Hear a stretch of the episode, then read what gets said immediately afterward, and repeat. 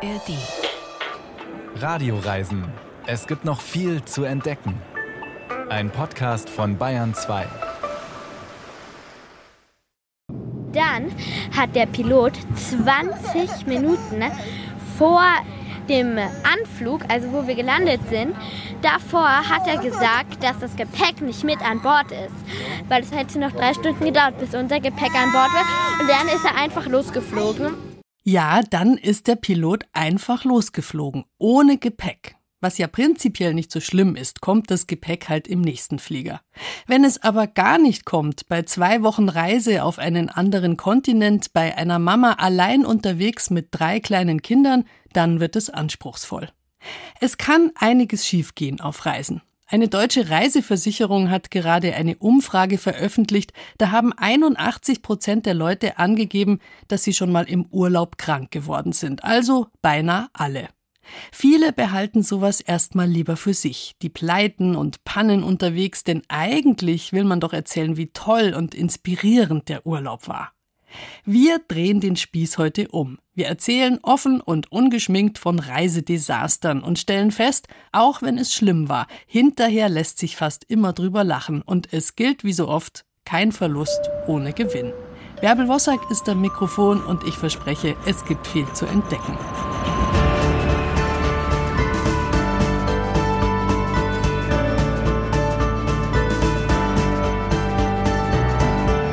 In unserem Haushalt gibt es eine ganze Reihe von H&M-Strümpfen, was völlig in Ordnung ist, aber für nachhaltige Superqualität stehen sie jetzt nicht direkt.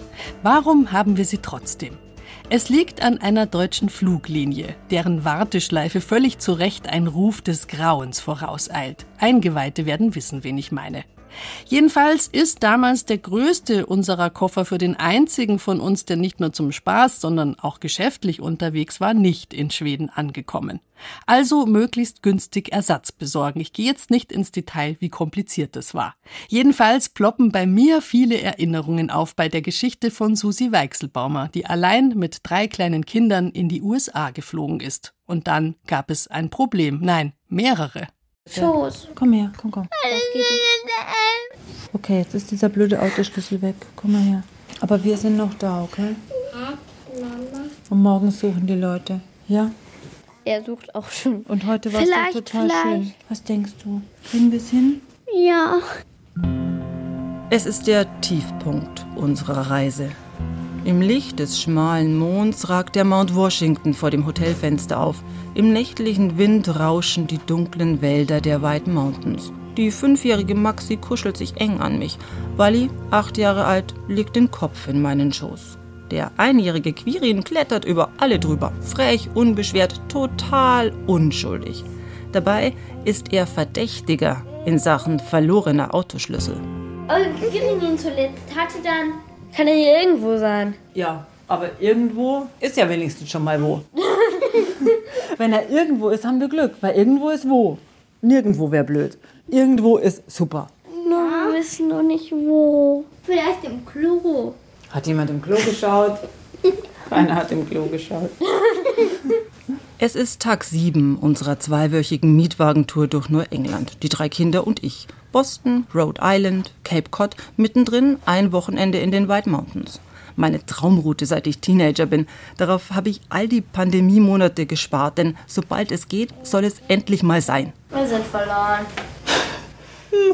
Ja, langsam schon. Was sollen wir denn noch machen? Aber wir haben immer noch uns. Das ist das Wichtigste. Good.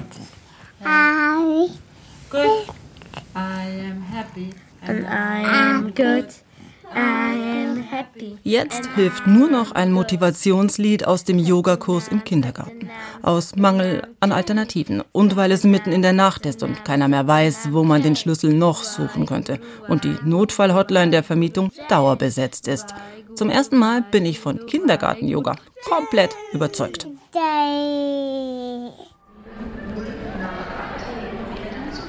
Dass unsere Motivation in dieser Nacht in den zauberhaften, wunderschönen, mondbeschienenen White Mountains ein Tief hat, liegt auch an dieser Vorgeschichte. Gebucht hatten wir den Flug von München nach Boston bei Delta. Die übergeben an KLM. Die wiederum stellen ein Ticket für den Babybruder aus, der ja weil unter zwei auf meinem Schoß sitzen muss. Schreiben Quirin, aber nicht mit uns anderen, auf die Passagierliste. Softwarefehler heißt es. Drei Stunden anstehen am Check-in bedeutet es. Wenn du ein Paar hast. Danach sitzen wir eine Stunde im Flieger auf dem Rollfeld. Die Abfertigung dauert. Zu wenig Personal, erzählt der Pilot über den Lautsprecher. Irgendwann geht es doch los. Ich bin stolz auf meine großen Mädchen, die entspannt mit einem Sitznachbarn Karten spielen. Bis kurz vor dem Umsteigestopp in Amsterdam. Dann hat der Pilot 20 Minuten vor dem Anflug, also wo wir gelandet sind, davor hat er gesagt, dass das Gepäck nicht mit an Bord ist. Weil es hätte noch drei Stunden gedauert, bis unser Gepäck an Bord war. Und dann ist er einfach losgeflogen. Losgeflogen, um Anschlussflüge zu kriegen. Ohne alles. Weil Personalmangel. Und deshalb könne man das Gepäck auch nicht nachschicken. Wir sollen über eine Webseite reklamieren und so man die Koffer finde, würden sie einem an die Heimatadresse zugestellt. Ich mache im Kopf sofort eine Inventarliste des Handgepäcks. Wir haben zwei Wechselgarnituren für Quirin, fünf Windeln, Shirt und Hose für Maxi, eine Jacke für Wally, für mich nichts. Klar, möglichst wenig ins Handgepäck, damit alles möglichst leicht ist, weil wir umsteigen müssen. Und ich nur eine Erwachsene bin, die auf drei junge Leute bloß Handgepäck schauen muss, sollte möglichst viel in die Koffer. Wir haben da unser ganzes Zeug drin und dann auf einmal ist es irgendwo in München und wird dann auch noch zu unserer Adresse geschickt und nicht zu uns. Was machen wir jetzt? Fahren wir weiter oder fahren wir heim? Weiter. Ich bin auch für weiter. Ohne alles Zeug. Wir fahren weiter. Wir fahren weiter. Okay, Quirin, Quirin, fahren wir weiter oder fahren wir heim? Weiter. Weiter oder heim? Ja, ich glaube schon, dass es weiter heißt. Wir warten im Flugzeug aufs Aussteigen und halten zwischen den schimpfenden Passagieren und beschwichtigenden Stewardessen Familienrat.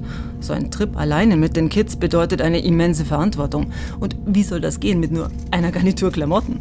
Kinder haben dauernd Saft und Soße und Matsch und Bart, ach die ganze Welt auf Jacke, Hose, in den Haaren. Es fühlt sich an wie gegen eine Wand laufen. Peng. Gehen Sie zurück auf los. Lassen Sie den Traumurlaub sein. Zum Heulen. Aber mein Team entwickelt schon Pläne. Wir können uns ja ganz bisschen kaufen. Wir haben überhaupt kein Geld auf dem Konto mehr. Ja, dann fragen wir eben den Piloten. Ob der uns ein bisschen Kohle gibt, weil er unsere Sachen vergessen hat. Ja. Ja. Der Pilot ist nett. Er meint, dass wir es auch ohne Gepäck schaffen in den USA. Oh yeah, of course. I hope you'll have a great, uh, dass Sie eine sehr uh, gute Sphäre haben, eine sehr gute Reise und dass Sie uh, viel Spaß haben uh, zusammen. Kohle sehen wir keine. Also war der Pilot nicht schuld, sondern die anderen, die gesagt haben, wir können losfliegen. Und jetzt stehen wir da. Jetzt müssen wir gucken, was wir machen. Jetzt gehen Also wir ist der Pilot nicht schuld, deshalb dürfen wir ihm auch kein Geld nehmen. Nee, der, dem Pilot kann man ja kein Geld nehmen. Doch. Die Stewardessen sprechen uns Mut zu. Andere Reisende auch. I understand it is the worst. Yeah. Yeah. Okay, na toll. Ja. es ist schwierig. Gell? Wir fliegen jetzt weiter nach Bergen. Wir haben jetzt eh dann den Anschlussflug. Ja, was soll ich machen? Ihr seid tapfer. Kurzum, die Leute glauben an uns. Also glauben wir an uns. Den Kindern sage ich, die ersten Siedler hatten auch nichts Großartiges dabei, als sie einst in der neuen Welt ankamen. Wir erreichen Boston und stellen fest, wenigstens der Kinderwagen im Sperrgepäck hat es geschafft. Das Mietauto ist amerikanisch gigantisch mit Becherhaltern allüberall. Die Betten im ersten Hotel gleichen fluffigen Liegelandschaften. Wir behalten die Klamotten vom Flug einfach auch am nächsten Tag an. Erst Drogeriemarkt, dann Kleidung, ist die Idee. Und wir kaufen uns Zahnputzsachen und Haarbürsten. Und danach kommen wir wieder hierher, steigen ins Auto und fahren zum Shoppen. Genau. Und wir haben ausgemacht, dass wir Unterwäsche kriegen und dann sich jeder noch zwei Sachen aussuchen darf. Zum Beispiel einen Pulli oder einen Rock. There's a bunch of, of outlets around as well. In der Touristeninfo für den Staat Maine, direkt am Highway, erhalten wir Tipps, wo man gut einkaufen könnte in der Gegend. Leider auch teuer, denn wir brauchen alles. Badesachen, Schwimmflügel, Hosen, Shirts, Socken. Die Rundreise hat unser Corona-Erspartes aufgefressen. Und dass die Fluglinie schnell Geld zurückerstattet, glaube ich nicht. Ständig bricht deren Internetseite zusammen. Hotlines sind nicht erreichbar. Verlustanzeige bislang unmöglich. Maxi, guck mal. Die magst du doch so gerne. Wir gehen dahin, wo es günstig ist und wo es alles gibt. Bloß keine mütterfreundliche Übersicht zwischen meterhohen Regalen und zeltgroßen Rundständern. Quick, Zusammenbleiben, holen wir den Quirin bitte jemand? Ich hab ihn schon einmal. quick, quick, quick, quick. Der Einjährige saust unter den Ständern durch. Damenhosen, Jogginganzüge, Bademäntel. Die Mädels flitzen in die Gegenrichtung davon zu den Unterhosen. Ich schäle den Bruder aus einem Strauß BHs, die er für Schals hält. Das Größe 6, das wäre was für mich. Mami, und ich brauche Größe 8, Größe 9, oder? Genau. Okay. Mama, was ist das da? Äh, du weißt voll schon, dass das von Lego Friends ist. Doch. Ah, ah. Stimmt Gar nicht. Ach. Der erste Urlaubsstreit entzündet sich an Unterhosendesigns. Meinen Vorschlag, wir kaufen alle gleiche, quasi Familie, Zusammenhalt, unser Abenteuer, finden sie kollektiv total bescheuert. Dann nehmen doch alle drei den siebener Pack Disney-Prinzessinnen-Slips zum Preis von fünf. Nach gefühlt Stunden haben wir den Wagen voller Basics. Ich habe keine Nerven mehr, die anderen drei aber noch jede Menge Energie. Sie stürmen in die Gartenabteilung, fechten mit Seifenblasen, Laserschwertern und schießen mit leeren Wasserpistolen auf aufblasbare Einhörner und Delfinschwimmringe. Puh, eingreifen. Noch eine Minute. Okay, eingreifen. So, hey, keine Waffenkämpfe. Alle legen die Waffen nieder. Wir räumen jetzt hier erstmal auf. Aber Und dann ist holen wir. Schwimmflügel, okay? Aber es tut gar nicht weh, Mami. So, jetzt hört's mal. Ich tue eure ganzen Sachen hier raus. Und den Pool könnt ihr euch schenken. Dann, dann tut das jetzt zurück. Nein, Mama. Mama, guck mal. Hast jetzt das nächste drum. In dem Moment merke ich, dieser Urlaub wird anders. Mit vielen kleinen Momenten. Auch großen, vor allem billigen. Denn der Nachkauf von viermal minimaler Grundausstattung hat unser Budget völlig gesprengt. Wir werden Dampflok fahren im sonntagskostenfreien Zugmuseum. Get your ticket. And you hang on to it. That's your ticket. You hang on to that. Ganz festhalten. Perfect. Elf für los. Wir werden den höchsten sich drehenden Globus der Welt sehen. Eine Firma hat sich das ausgedacht für deren Empfangshalle. Komm, Maxi. Guck mal. Indien fährt gerade an uns vorbei. Italien fährt an uns vorbei. Und München kommt gleich. Obi, wie geht es dir? Guck mal, wie klein so manche Länder sind. Sind die in echt groß? Ja, in echt sind sie, glaube ich, groß. Wir achten auf jeden Cent. Im Supermarkt bei den Arkadenspielen diskutieren wir, ob alle drei auf das Motorrad passen. Flippern wollen oder Batmobil fahren. Für einen Dollar den Joker oder Catwoman durch Gotham City jagen. Wow, das war gut. Maxi, das dritte Level! Beeil dich! Schnell! Dann drück auf die Batman-Taste. Ich trete auf ist, warum fährt es nicht? Ach so, man muss noch mal Geld einwerfen. Nach jedem Level wechselt ein anderer von uns als Batman in den Fahrersitz. Bin ich jetzt? Ja. Oh, Waterloo. Quirin! Was machst du? Ah, super, Quirin, du hast den Sprung aktiviert. Oh, Oh Gott! Scheiße! Autofahrer sollte ich nicht werden. Alter. Tagsüber günstige Abenteuer. Abends spielen wir Mikrowellendinner im Zimmer statt Restaurant. Alle zwei Tage in einem anderen Hotel ist Wäschewaschen dran.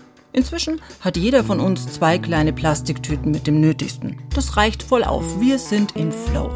Nach zwei Stunden auf dem Highway und einem Ausflug in den Wildtierpark kommen wir spät am nächsten Ziel an. Eine alte Scheune, umgebaut zur Ferienranch in den White Mountains. Erhaben, zauberhaft bewaldet, mondbeschienen und plötzlich fehlt der Autoschlüssel. Jedenfalls findet ihn niemand. Und auf einmal fehlen auch alle Sachen aus unseren Koffern wieder ganz fest.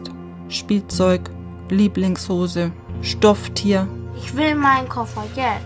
Meine Anziehsachen und meine Flipflops. Mein Snoopy-Rock. meine ganzen Lieblings-T-Shirts, meine langen Hosen, alle die ich hatte, mein pinkes Blusenshirt, meine Jeans. Und mein altes, graues, ausgeleiertes, kuscheliges Sweatshirt vom Ex, in dem ich drei Kinder auf die Welt gebracht habe. Und die drei sind toll. Und zusammen machen wir das jetzt weiter, weil wir sind schon mal da in den USA. Aber wir haben immer noch uns. Das ist das Wichtigste. I am happy and I am good. I am happy and I am good. Ich kuschle Wally, Maxi und Quirin in den Schlaf und versuche die Mietwagenfirma anzurufen. Zig Nummern, überall Warteschleifen. Um 3 Uhr morgens geht jemand dran. Entweder wir fahren die sechs Stunden nach Boston zurück mit dem Taxi und holen einen neuen Wagen, oder wir lassen von einer örtlichen Werkstatt drei Wälder weiter jemanden kommen, der uns das Auto einmal kurz schließt und wir fahren zwei Stunden durch zur nächsten Mietwagenstation. Anhalten und Motor aus könne man unterwegs dann halt nicht. Morgens um sechs, weil eh keiner schlafen kann, entscheiden wir, wir können ohne Klopause. Und wir wollen sehen, wie man ein Auto kurz schließt. Dazu kommt es nicht. Ein Gast findet nachts den Mietwagenschlüssel auf dem Parkplatz und gibt ihn beim Frühstück an der Rezeption ab. Wir sind sozusagen safe, wie oft in diesem Urlaub. Gerettet von Leuten, die einfach da sind und kurz bei uns mitmachen, wenn es drauf ankommt.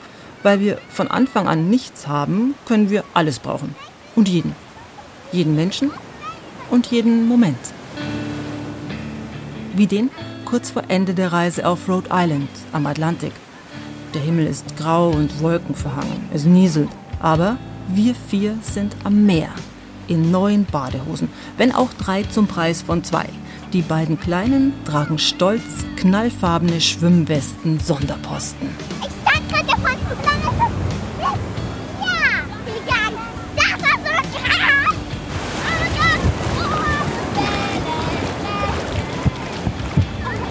Froh, dass wir gefahren sind. Ja!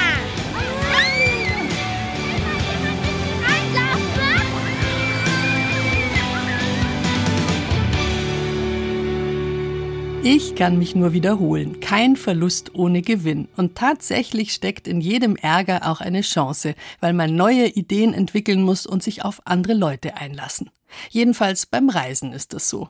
Wer jetzt aufgehorcht hat bei dieser Geschichte von Susi Weichselbaumer und ihren drei Kindern, für Eltern ist unser Podcast Eltern ohne Filter gedacht. Da wird offen und eben ohne alles ist rosa Filter über das Elternleben geredet. Also, falls ihr Eltern seid und nach Gleichgesinnten sucht, Eltern ohne Filter zu finden in der ARD Audiothek, genau wie wir die Radioreisen. Ungute Erlebnisse unterwegs, das ist unser Thema heute. Hinterher werden da oft lustige Anekdoten draus. Wenn einer mal anfängt, von missratenen Urlauben zu erzählen, kommen immer sehr viele Geschichten ans Licht.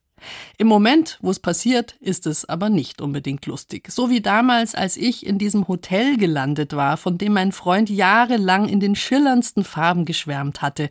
Weiße Traumvilla oberhalb des Sandstrandes. Nur die allercoolsten weißblonden Surfer würden da wohnen. Alle chillen abends im Sonnenuntergang. Bei lässigster Musik natürlich.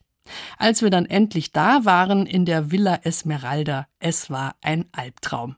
Die Surfer hatten sich in gruselige rheinländische Rentnerinnen und Rentner verwandelt, verlebt und leicht schlüpfrig auf der Suche nach Frischfleisch. Klar, dass da beim Essen alle an einem langen Tisch sitzen mussten. Der Soundtrack pendelte zwischen Niki und Nicole, immer schön laut, weil hören wird schwieriger im Alter. Noch lauter war nur der Dieselgenerator, dessen Abgasrohr direkt über den Strand ragte und die ganze Gegend sowohl akustisch als auch olfaktorisch ruiniert hat. Ich könnte stundenlang erzählen, jedenfalls Fuerteventura und ich, wir sind geschiedene Leute. Unter anderem diese Geschichte ist bei mir wieder sehr plastisch hochgekommen, als ich Nick Martins Buch über die dunkle Seite des Reisens gelesen habe. Nick Martin ist ein klassischer Globetrotter. Sein Buch über sein Backpackerleben, es heißt Die geilste Lücke im Lebenslauf, war ein Bestseller. Aber irgendwann wurde ihm klar, jetzt muss ich mal auspacken, was noch alles passiert ist unterwegs. Schmerzhaftes, unangenehmes, ärgerliches, auch wirklich tragisches. Deshalb also ein Nachfolgebuch. Die dunkle Seite des Reisens, was nicht so geil war in zehn Jahren. Nick Martin hat viel zu erzählen. Uh, da gibt's tatsächlich im Laufe von meinen letzten zehn beziehungsweise jetzt eigentlich schon fast 14 Jahren einige Geschichten, aber ich sag jetzt mal, wenn ich auf der Bühne bin und davon erzähle, wie ich damals auf den Fidschis war und von einer Harpune angeschossen wurde, das ist doch schon so eine Geschichte, wo sehr viele Augen erstmal sagen, äh, bitte was? Was ist da passiert? Wo ist das passiert? Wie ist das passiert? Also das ist, ich sag jetzt mal schon einer meiner Negativhöhepunkte. Ja, erzähl, so. was ist da passiert? Wie kann man denn von einer Harpune getroffen werden? Also jeder denkt dann, oh, ich war irgendwie schnorcheln oder tauchen und dann ist irgendwie die Harpune losgegangen. Aber nee, wir waren Volleyball spielen. Fidschianer lieben es, Volleyball zu spielen. Und nach zwei Stunden komplett exorbitantes äh, Spitzen am Strand durch Volleyball spielen, waren wir im Meer, haben uns, ich sag jetzt mal kurz abgekühlt, abgeduscht. Ich bin rausgegangen, habe meine Haare ausgewaschen. Ein paar Fidschianer und ein paar Locals sitzen um mich rum. Und auf einmal höre ich nur so eine Stimme so, hey Nick, mach mal deine Augen auf. Und dann nehme ich meine Haare aus dem Gesicht, guck in die Runde, wer mich angesprochen hat. Ja, da war halt so ein, ein Fijianer, ein Local, mit dem ich halt vorher Volleyball gespielt habe, grinst mich an wie ein Honigkuchenpferd und hat dabei aber eine geladene Harpune auf mich gerichtet. Entsprechend habe ich halt reagiert, weil ich meine, er hat ja nur Spaß gemacht und ich nur so mit meinen Händen in der Höhe, oh, you wanna shoot me or what? Und auf einmal sehe ich seinen Gesichtsausdruck von diesem lachenden Schmunzeln, dieses Haha, guck mal, ich verarsche dich, in dieses Ups, ich habe aus Versehen abgedrückt. Und in dem Moment spüre ich nur noch ein und ich gucke nach unten und ich sehe, wie eine Harpune in meinen rechten Daumen reinging, auf der anderen Seite vom Daumen rausging und in meiner Brust steckte. Also mein Daumen war an die Brust genagelt, mehr oder weniger. Das ist ja entsetzlich. Ja. Oh Gott, oh Gott, furchtbar. Und dann? Genau, man hat keine Zeit zu denken, da kommt sofort Überlebungsinstinkt und Reaktion hoch. Und ich habe nur meine linke Hand genommen, habe gedacht, uh, Fremdkörper in mir, das muss da raus. Und habe dann zwischen Brust und Daumen meine linke freie Hand genommen, habe diese Harpune gegriffen und habe mir die aus der Brust gezogen, aber ich hatte sie noch durch den Daumen durch. Das heißt, ich habe noch so zwei Anläufe gebraucht, um die sozusagen rückwärts wieder aus meinem Daumen zu entfernen. Zum Glück hatte diese Harpune keinen Widerhaken und ja, dann stand ich da, Blut aus der Brust gespritzt, konnte gefühlt durch meinen Daumen durchgucken und alle anderen, ich meine, klar, die haben gerade gesehen, wie ein Fijianer einem Deutschen eine Harpune aus zwei Meter Entfernung durch den Daumen in die Brust geschossen hat. Äh, da war dann auch ziemlich viel Geschrei und ich hatte aber keine Schmerzen. Also ich war komplett unter Schock. Beim Einatmen habe ich gemerkt, uh, ganz krasser, stechender Schmerz auf der rechten Seite.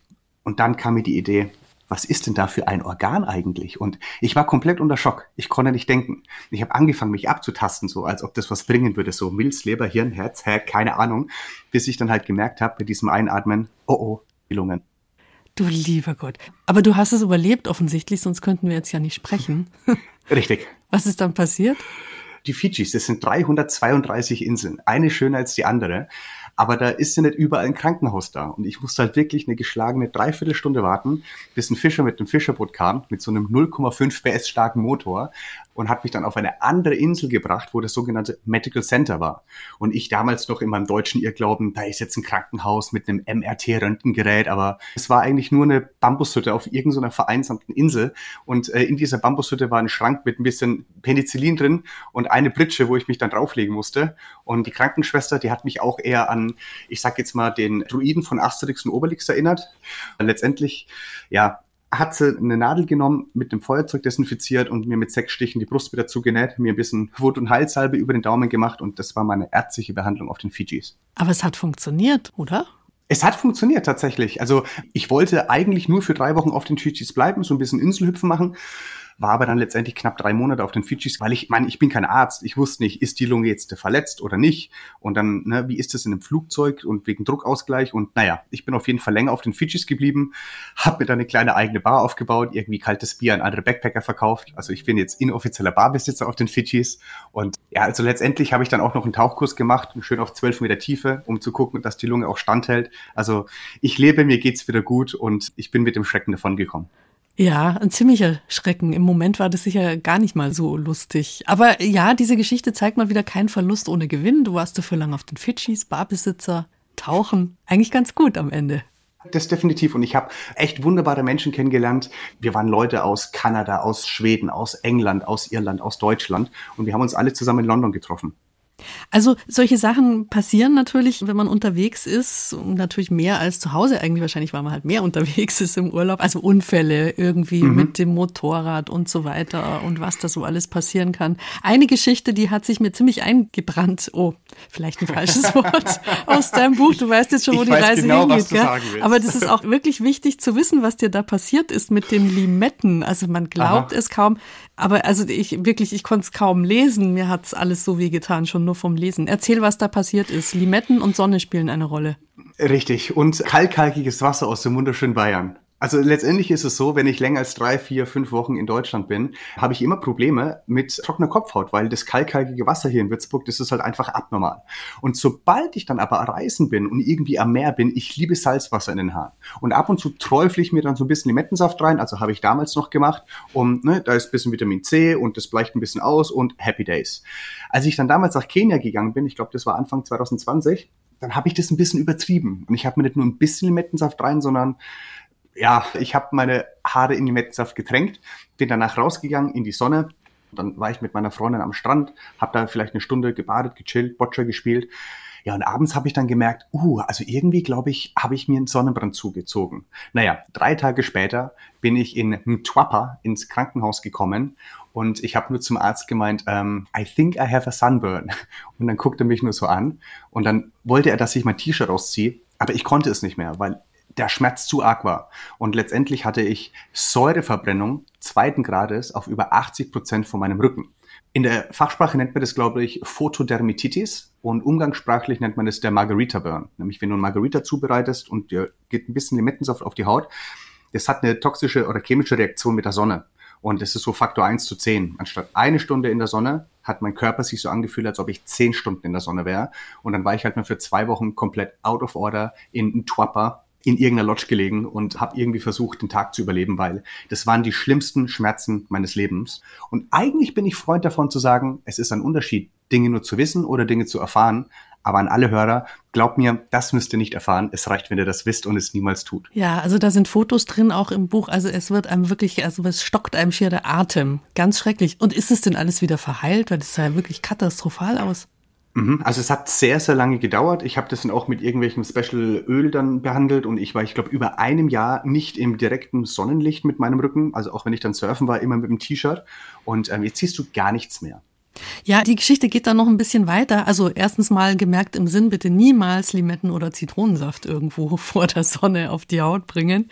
Mhm. Ihr seid dann geflüchtet in ein Hotel, um irgendwie halt, du konntest ja gar nichts machen. Und das war dann aber auch schwierig, wie sich rausgestellt hat, dieses Hotel. Erzähl warum. Das ist ja mehr ein strukturelles Problem, was euch da begegnet ist. Oh, du triggerst da gerade ganz viele Emotionen ja. in mir. also ich war ja dann in diesem Bett gelegen. Ich konnte ja nichts anders. Ich konnte nicht rausgehen, ich konnte nicht in die Sonne gehen. Meine Freundin war unterwegs, weil wir eigentlich so Schulprojekte besuchen wollten, weil wir auch eine NGO in Uganda unterstützen. Aber ich konnte nicht. Ich war nur im Bett gelegen. Und als ich dann irgendwann mal, nachdem die Sonne untergegangen ist, an die Bar gegangen bin, mir irgendwas zu essen bestellt habe, dann habe ich gemerkt, dass da relativ viele alte, weiße Männer sitzen und viele junge, hübsche Afrikanerinnen drumherum tanzen. Und dann habe ich halt irgendwann mal eins und eins zusammengezählt und habe gemerkt, das war keine normale Lodge, wo wir uns eingebucht haben, sondern das war eher so ein inoffizielles Laufhaus für Western Tourists, wo ich sag jetzt mal die afrikanischen Frauen irgendwie ausnutzen. Und ich konnte aber nicht weg. Ich war einfach an mein Bett mehr oder weniger gebunden. Und das war für mich schrecklich. Ich war in diesem Bett gelegen und ich wollte nicht wissen, was vorher in diesem Bett alles passiert ist, aber ich konnte mich auch nicht wirklich bewegen. Und ja, es war auch nicht so eine geile Erfahrung. Aber das gehört so zu Sachen, die einem begegnen, wenn man als natürlich, egal mit wie viel Geld man unterwegs ist, aber letztlich doch reicher Westler in ärmere Länder kommt. Da sind ein paar Sachen, die haben einfach wirklich eine Schattenseite. Ja, 100 Prozent.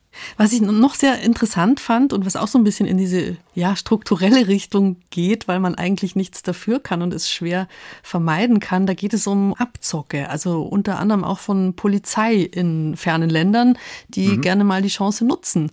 Was hast du da erlebt, was man jetzt eigentlich nicht so als allererstes erzählen würde, wenn man von seinem tollen Urlaub erzählt? In Mexiko als Beispiel, ich bin irgendwie abends von der Bar heimgelaufen und ich bin an so ein paar Straßenhütchen vorbeigelaufen, einfach so ein bisschen Slalom gelaufen und dann kam irgendwie ein Jeep an mit einem riesengroßen Maschinengewehr auf dem Dach auf mich gerichtet und es hieß irgendwie, hey, wir haben gerade gesehen, du hast die Hütchen umgeschmissen. Und ich gucke die an, ich gucke die Hütchen an und der Polizist hinter mir hat gerade das Hütchen wieder aufgehoben, wo er es selber umgeschmissen hat. Ich so, äh, nee, habe ich nicht.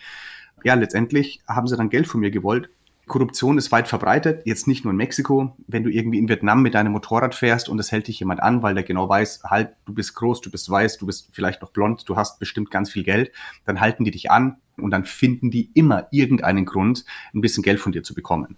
Und ich meine, klar ist es, irgendwann geht's dir einfach nur noch auf den Sack. Aber auf der anderen Seite merkst du halt auch, krass, das sind auch nur Menschen und die versuchen letztendlich auch nur ihre Familie zum Überleben zu bringen, indem sie halt irgendwie von anderen Menschen, die vermeintlich mehr Geld haben, da ein Stück vom Kuchen abbekommen. Das ist eine Geschichte, die passiert ähm, jetzt in Frankreich wahrscheinlich eher nicht, aber auch in Frankreich können spannende Sachen passieren. Die sind dann schon vielleicht eher auch für eine lustige Anekdote gut, was sich da passiert ist. Im ja, Nachhinein. Ich wollte gerade sagen, im Nachhinein. Ich fühle das gerade nochmal so richtig, als ich während Corona, ich war mit einem Kumpel unterwegs, mit einem Van und wir waren in Südfrankreich am Strand und dann sind wir an den Van zurückgekommen dann hat es sich lang gedauert, bis ich gemerkt habe, shit, da hat jemand die Scheibe eingedrückt und ist reingeklettert und hat alles rausgenommen. Also ich hatte wirklich nur noch meine Boardshorts, mein T-Shirt, meine Flipflops und den Autoschlüssel. Sonst war alles weg. Aber das Lustige ist daran, wir sind danach auf den Campingplatz gefahren. Wir haben uns nämlich dann mit einer Gruppe kennengelernt, die kamen aus Mainz und die haben ein bisschen Gin Tonic getrunken und wir haben die Geschichte erzählt und oh ja, komm, setz euch erstmal her, das ist ja echt schlimm, trinkt erstmal Gin Tonic. Und dann hat sich herausgestellt, dass der eine mein erstes Buch gelesen hat und hat gemeint, ey, ganz ehrlich, wir kommen morgen, wir fahren zusammen zu einem ATM, zu einem Geldautomat, ich hebe euch, keine Ahnung, 400 Euro ab und wenn ihr wieder in Deutschland seid, dann überweist es mir. Und falls du es nicht machst, Nick, dann schreibe ich dir eine schlechte Rezension. Habe ich gemeint, Deal.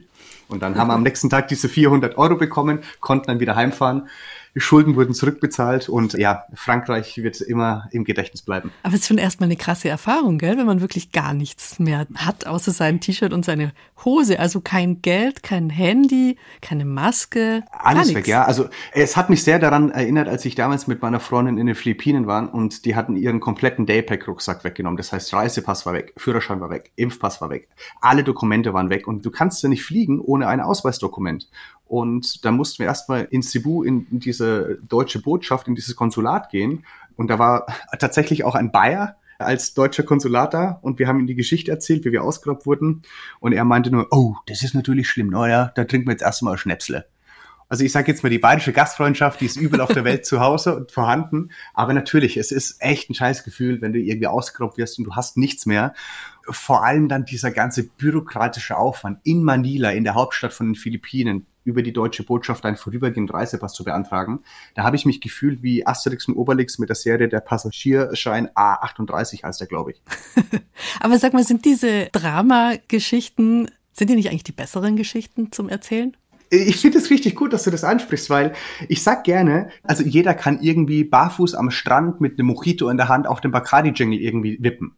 Aber wenn mal wirklich die Scheiß am Dampfen ist, das sind die Momente, wo du auch wirklich als Person reifst, wo dein Charakter stärken. Und das sind natürlich dann auch die Geschichten im Nachhinein, wenn du die erzählst, du hast einen Schmunzel auf deinen Lippen und ja, es bringt Abenteuer in dein Leben. Und heutzutage versuchen die Menschen irgendwie auf Zehenspitzen durchs Leben zu dribbeln, um ja am Ende irgendwie safe and sound an ihrem Lebensende anzukommen. Wo ich mir halt denke, naja, wo bleibt denn da das Abenteuer? Wo bleibt denn da der Spaß? ist irgendwie ein komisches Spiel.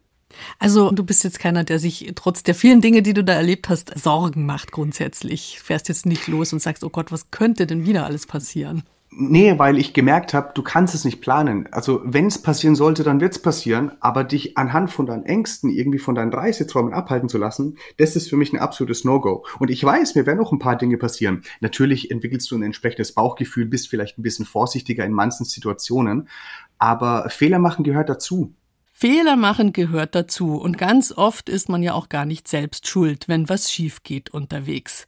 Nick Martin war das. Er hat ein Buch darüber geschrieben, nochmal der Titel Die dunkle Seite, was nicht so geil war in zehn Jahren Weltreisen.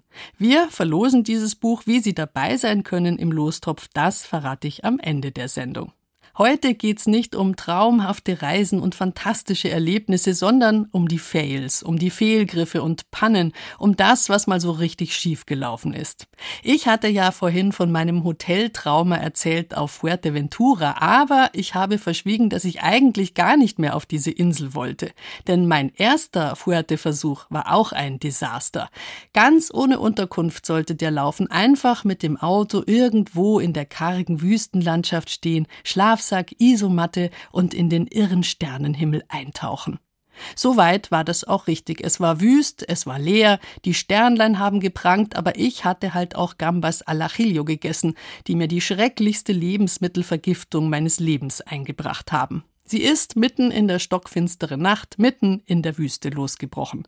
Ich erspare Details jetzt einfach. Jedenfalls habe ich den Rest der Woche dann im Bett in einem irgendwie aufgetriebenen Apartment verbracht ganz ohne Sternenhimmel. Manchmal läuft es halt nicht wie gedacht. Nicole Ficucello hatte auch im Traum nicht daran gedacht, dass ihr sowas passieren könnte wie in dieser wirklich schicken, teuren Unterkunft in Japan. Sehr romantisch am Fuß des Mount Fuji, aber mit böser Überraschung. Wer nach Japan reist, sollte unbedingt eine Nacht in einem Ryokan verbringen. Denn in einem Ryokan lernt man das echte Japan kennen. So stand es in meinem Reiseführer wie eigentlich in jedem Reiseführer über Japan. Da stand zwar auch, dass eine Nacht im Ryokan ziemlich teuer ist, aber ich wollte mir mal was gönnen und hatte mir ein besonders authentisches Ryokan ausgesucht, direkt am Fuß des Fuji. Dass ich am Ende der Nacht im Krankenhaus landen würde, ahnte ich da noch nicht. Mein Ryokan liegt in dem kleinen Ort Kawaguchiko, knapp eine Stunde mit dem Bus von Tokio entfernt. Man betritt die Anlage durch ein großes Tor aus Stein und steht mitten in einem Zen-Garten mit Bonsai-Bäumen und akkurat gehaktem Kies. In einem kleinen Teich schwimmen weiß-orangene Koi-Karpfen. Bis zur Rezeption schaffe ich es nicht. Schon am Teich begrüßt mich eine ältere Dame im Kimono und führt mich zu meinem Zimmer. Die Dame im Kimono wird für den Aufenthalt meine Hausdame sein. Man nennt sie Nakai. Sie verschwindet mit schnellen kleinen Schritten und ich setze mich im Schneidersitz auf die Tatami-Matten am Boden. Mein Zimmer sind eigentlich zwei Zimmer. Sie sind durch eine Schiebewand aus Papier getrennt. In beiden steht ein niedriger Tisch in der Mitte. Alles ist aus natürlichen Materialien, Holz und Stroh. Durch die Terrassentür sehe ich mein kleines Stück Luxus, mein privates Onsen, ein traditionelles japanisches Thermalbad.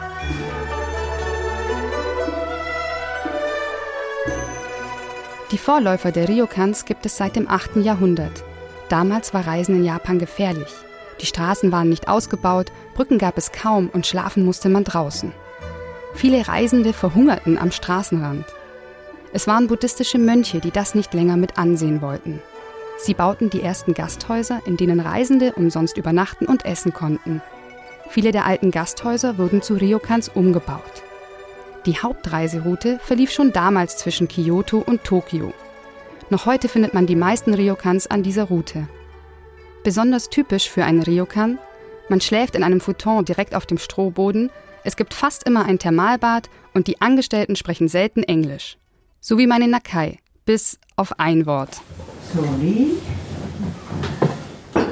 Sie hat grünen Tee und Kekse für mich dabei. In einem Ohr hat sie einen kleinen Kopfhörer, damit sieht sie aus wie ein Bodyguard. Takashi Yamashita, der Manager des Ryokans, erzählt mir, was das soll. Das ist ein Kopfhörer, über den die Angestellten hier im Ryokan alle Informationen bekommen. Also wann die Gäste ankommen, wo sie gerade sind und was sie gerade brauchen. Und alle Angestellten, die nichts zu tun haben, können dann so schnell wie möglich reagieren. Überhaupt herrschen in einem Ryokan strenge Regeln. Meine Nakai versucht, sie mir zu erklären. Gar nicht so einfach mit der Sprachbarriere. Ich verstehe aber, dass im Schrank traditionelle Kleidung liegt, die ich später anziehen soll, und dass das Abendessen um 6 Uhr hier im Zimmer serviert wird. Das wird alles sehr genau genommen. Mein Versuch, eine spätere Essenszeit auszuhandeln, scheitert. Los geht es mit einem eiskalten Sake. Dann folgen eingelegte Pilze, ein Stück Aubergine in Miso-Soße, rosa gebratene Entenbrust auf einem Ginkgo-Blatt und viel Fisch. Sehr zart, sehr roh, sehr lecker. Nach dem Dessert, eine gefrorene Erdbeere und eine Eisrolle aus Matcha-Tee, räumt meine Nakai den Tisch weg und rollt den Futon aus. Frühstück gibt es morgen um 8. Um Punkt 8. Nachdem sie gegangen ist, genieße ich endlich mein privates Thermalbad auf der Terrasse. Hinterher steige ich entspannt in den Futon und schlafe ein.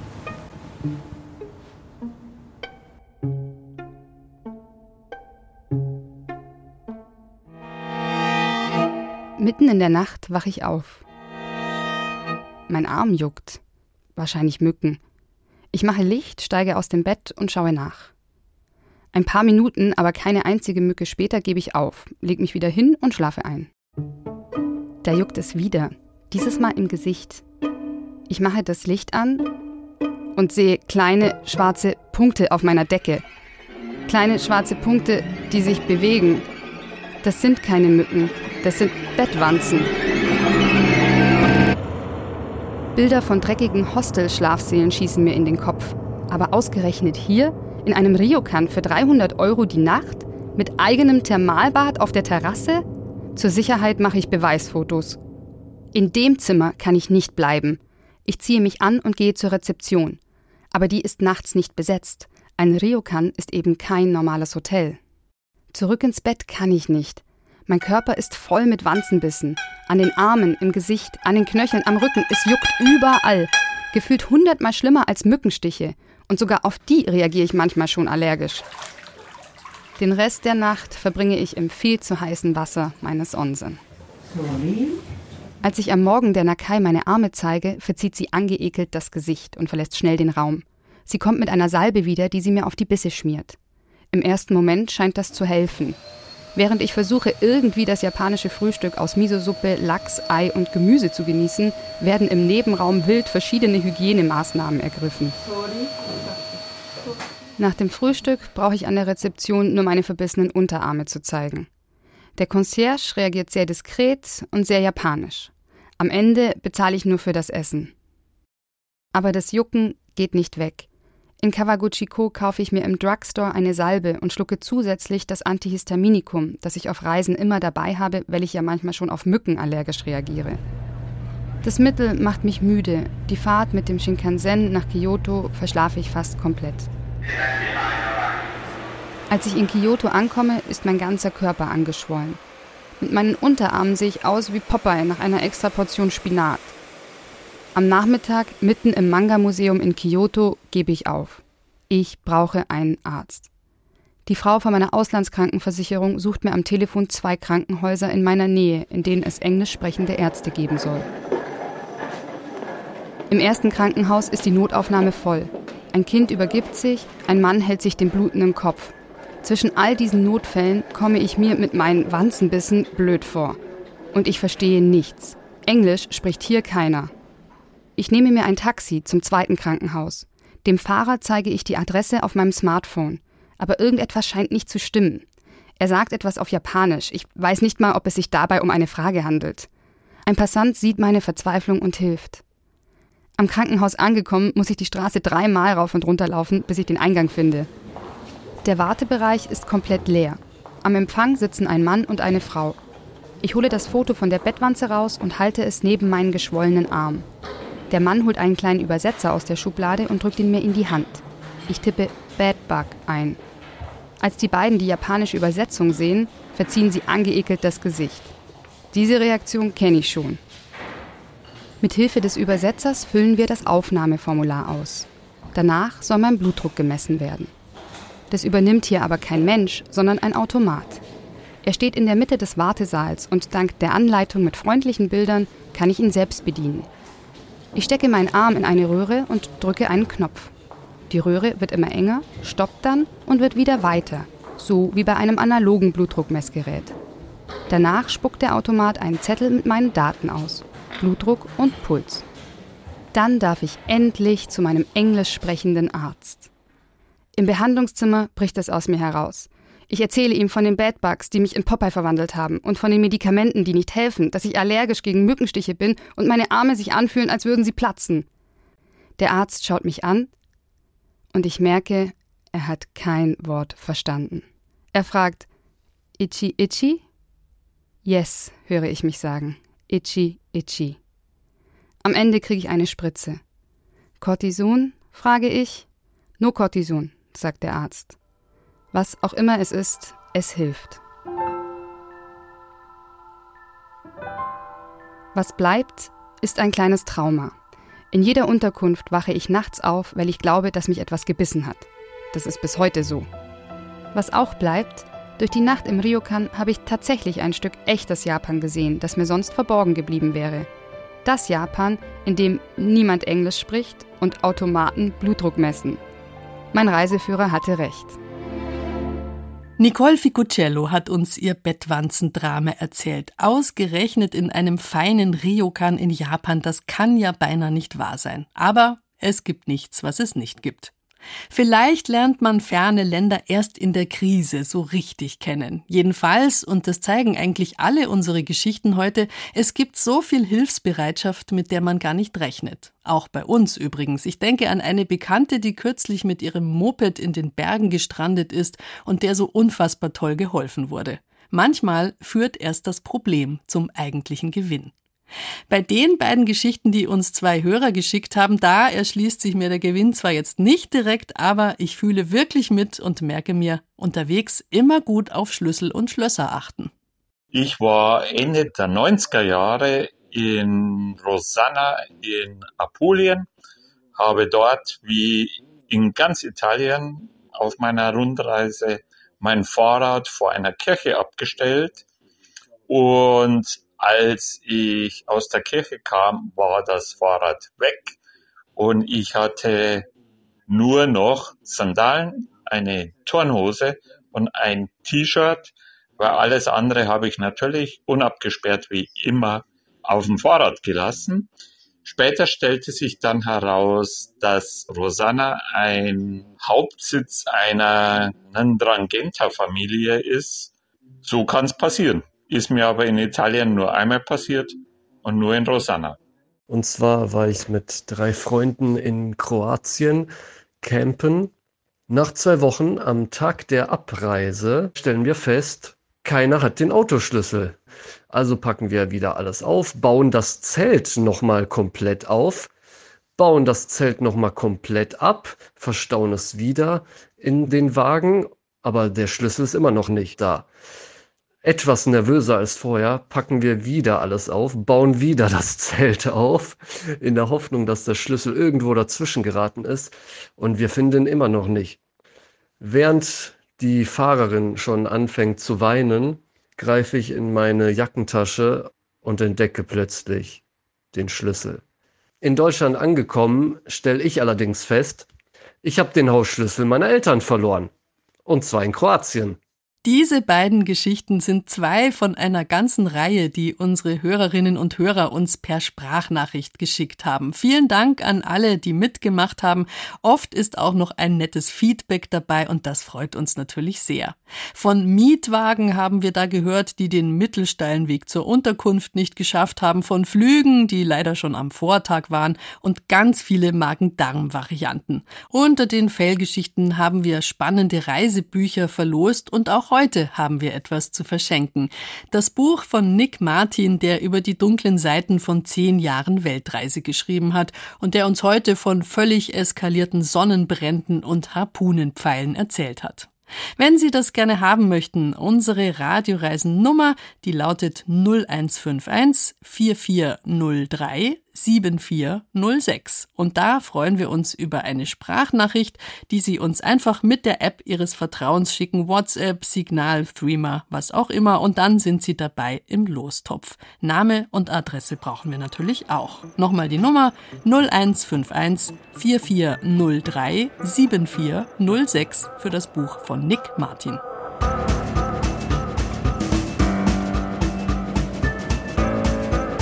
Kein Verlust ohne Gewinn. Mein Herz wurde übrigens erobert, weil ein Sessellift kaputt war und wir um den halben Spitzingsee latschen mussten, um doch noch Skifahren zu können. Und da war tatsächlich einer, der hat mir einfach meine Ski den ganzen langen Weg getragen. Bemerkenswert und ein großer Gewinn am Ende. In diesem Sinne nicht verzweifeln und sauer werden, wenn was schief läuft unterwegs. Wer weiß, was noch Gutes hinten rauskommt. Falls Sie jetzt trotzdem auch noch mal Lust auf gelungene Reisen haben, die gibt's zuhauf in unserem Radioreisen Podcast. Einfach in der ARD Audiothek nach Radioreisen suchen und ganz viele Geschichten miterleben. Garantiert ohne Bettwanzen, Mückenstiche und Sonnenbrände. Am Mikrofon war Bärbel Wossack. Wenn ihr Eltern seid und nach Gleichgesinnten sucht, dann hätten wir da noch einen Tipp für euch. Eltern ohne Filter. Das ist ein Podcast mit ehrlichen Gesprächen übers Elternsein. Den Eltern ohne Filter Podcast findet ihr in der ARD Audiothek.